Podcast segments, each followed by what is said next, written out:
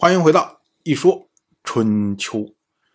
鲁国第十八任国君鲁兴进入在位执政第十六年，本年春天，周历正月，鲁国和齐国讲和。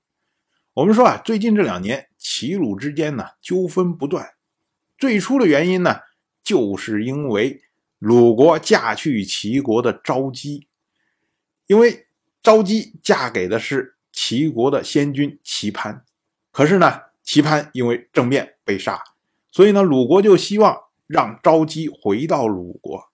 可是呢，新上台的这位齐商人他不愿意，所以呢，鲁国就请求王室出面，于是就把齐商人给惹毛了。这件事情纠纷来纠纷去，虽然齐商人最终允许昭姬回到鲁国，可是呢，到去年。齐国数次进攻鲁国，这让鲁国就感到压力非常的大。于是今年转过来年，鲁国就有心和齐国和解，意思就是说，哎，前面着急那个事儿啊，搞了大家都不满。但是呢，现在毕竟是已经解决了，我们两国没有什么解不开的仇恨，我们还是赶快和平相处，这样比较好。而这位齐商人呢，似乎也没有意见。于是呢，两国约定了在阳谷相会。没想到啊，临行前鲁兴有病，所以去不了。于是呢，就派出鲁国的大夫季孙行父全权代表。季孙行父在阳谷见到了齐商人，他呢就请求和齐商人举行盟誓。我们要注意啊，春秋时代。国君和大夫，他的地位相差的非常的悬殊。除了像晋国这种大盟主，可以派一个主政大夫下去跟他的这些小弟国家的国君举行盟誓。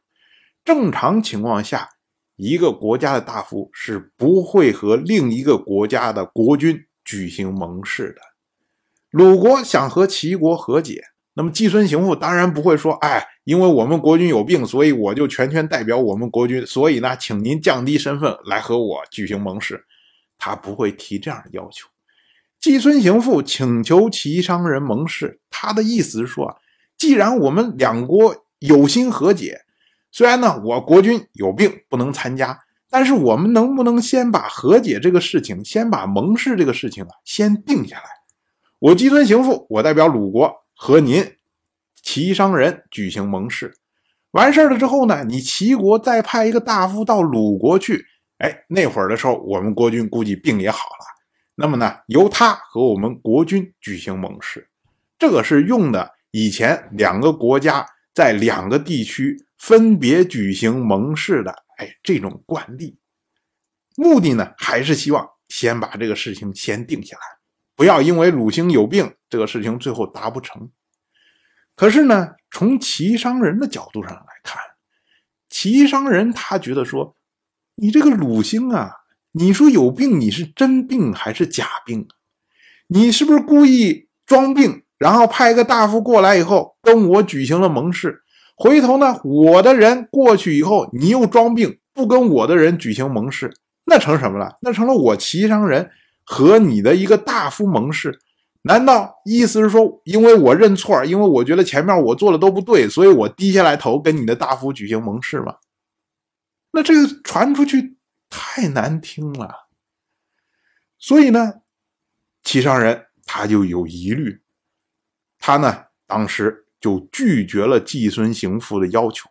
他说啊，反正我们两国都有心和解，对吧？你们国君既然有病。我们就等他病好之后，我们再重新找时间，重新举行盟誓好了。所以，我们说啊，就两个国家之间缺乏互信的时候啊，谈什么都没有用，都是谈不成的。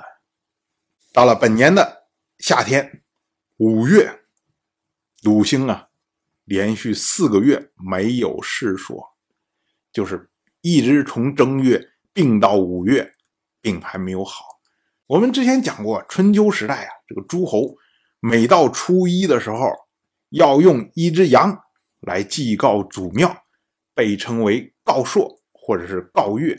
紧接着呢，国君要听治这个月的政务。那么四个月没有事做呢，也就是说鲁兴连续四个月没有听治政务。我们要说啊，这国家会不会有影响呢？其实未必有影响。那大家如果有事儿的时候呢，也可以通过到朝堂上去找这些执政的大夫来处理具体的事务。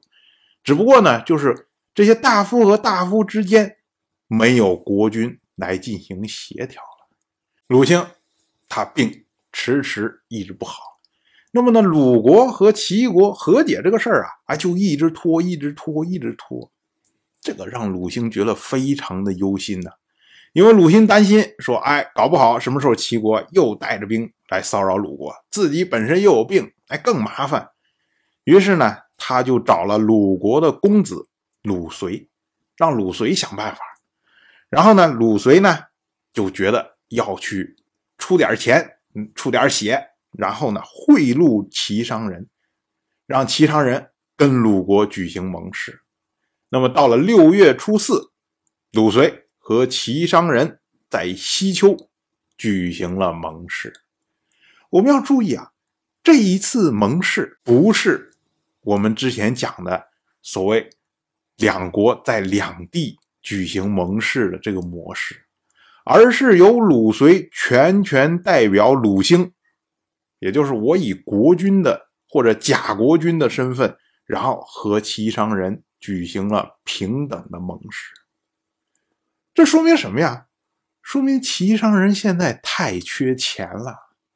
我们之前也讲过，齐商人怎么上的位啊？他就是最早的时候散尽家财，然后收买人心，后来甚至借了一屁股债才成了国君呢。可是你成了国君之后，你这一屁股债就平白无故就会消失吗？不会的。国君也要还债的，所以说之前的季孙行父，哎，跟齐商人讲规矩、讲条例，齐商人不卖这个面子。可是鲁随拿的钱拿到身边了，说：“哎，我们现在只能这样，就只能是我们鲁国的大夫和你来盟誓，行不行？”齐商人一看，哎呀，看在钱的面子上，我就降低一点身份吧。于是呢，举行了这样的盟誓。但是翻过来想，这种盟誓，齐商人会服气吗？肯定不会。所以呢，齐鲁之间呢，这个事儿还没有了结。当然了，我就这么一说，您就那么一听。感谢您的耐心陪伴。如果您对《一说春秋》这个节目感兴趣的话，请在微信中搜索公众号。